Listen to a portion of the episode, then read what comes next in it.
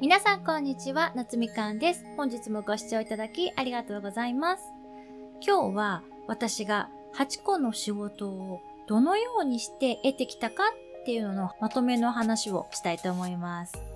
おのおのの仕事の紹介エピソードの中でもちょっとずつ話してはいるんですけれども、私が仕事を得るルートは大きく分けると2つです。1つは人脈、人とのつながりから仕事につながるパターンですね。これは主に英語の翻訳の仕事と清掃の仕事ですね。特に英語の翻訳とか通訳の仕事は最初は格安の全然稼げない案件だったんですけれどもそれをコツコツやってたら他の人を紹介してもらってっていう流れで今ではね大きく稼げるようになったので最初に仕事をくださった方とのご縁がもう全てだったなって思います。清掃の仕事も私の住んでるマンションの清掃のおばちゃんが私が頼んでないのに近くの有料物件をねどんどん見つけてきてくれるんですよ先日も1時間4500円のテナント清掃の案件を見つけてきてくれたんですよでこれ応募しないよって勧めてくれたんですけどでもちょっとね、遠いんですよね、家から。バイクでも15分ぐらいやっぱかかっちゃう場所なので、断念したんですけれども、そのね、私のマンションの清掃のおばちゃん自体が、1週間になんと15物件清掃を担当しているもう凄腕なんですよね。で、私のね、マンションもそうなんですけれども、1個の物件で大抵週に3日とか4日とか清掃こなさなきゃいけないんですよ。なので、週に3、4日かける15件なわけじゃないですか。なので、計算すると1日にものすごい件数掃除をしなきゃいけなくて、それを実際こなしている方なんですけれども、もうね、彼女は十分すぎるぐらい持ってるじゃないですか、仕事を15件なので。しかもね、皆さんが多分清掃の仕事ってこんな稼ぎかなって思ってる稼ぎなんてもんじゃないぐらいもうすごい稼いでるんですよ。みんな多分びっくりすると思いますね。でも、この15件やってる中でも、あらゆるね、清掃会社の求人をね、毎日欠かさずチェックしてるんですよ。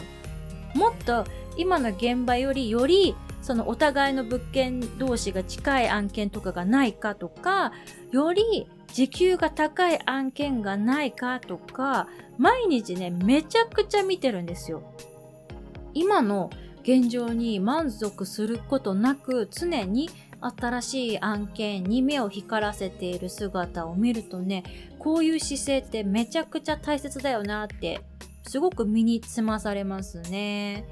あとは、私ちょっと前までシェアスペースを借りていて、そこは共有スペースとかいろんなね、人が雑談できるようなアットホームな雰囲気のシェアスペースだったんですけれども、そこでたまたま平日の昼間のね、同じ時間帯に結構会う人というか作業してる人とある日雑談していた時に私英語できるんですよねみたいなことをね世間話の中でちょっとしたんですよ。そしたらちょうどその方がね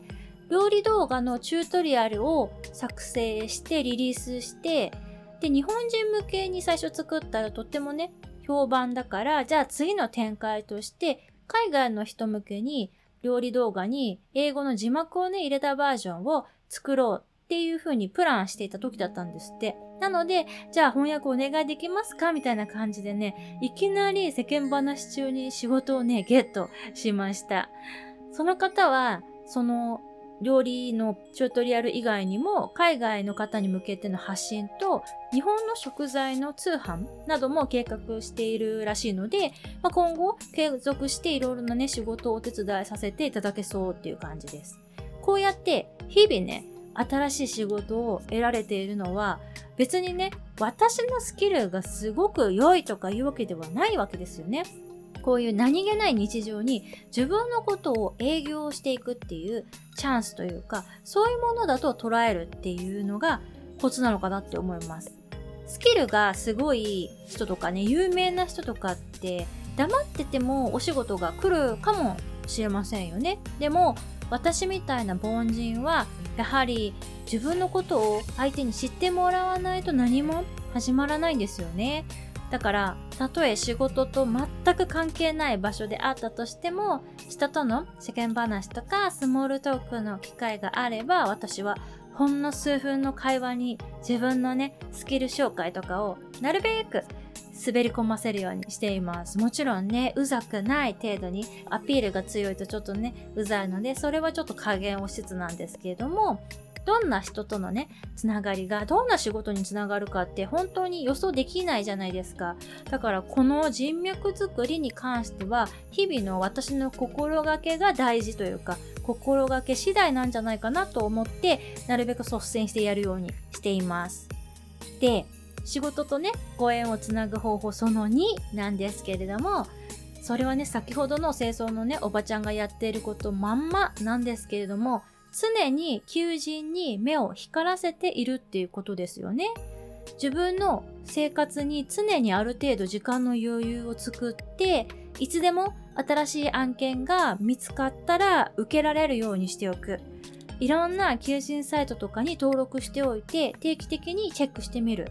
毎日血眼になってチェックする必要は全然ないんですけれどもそれでもたまに流し見でもいいからチェックすると結構良さげな案件があったりします。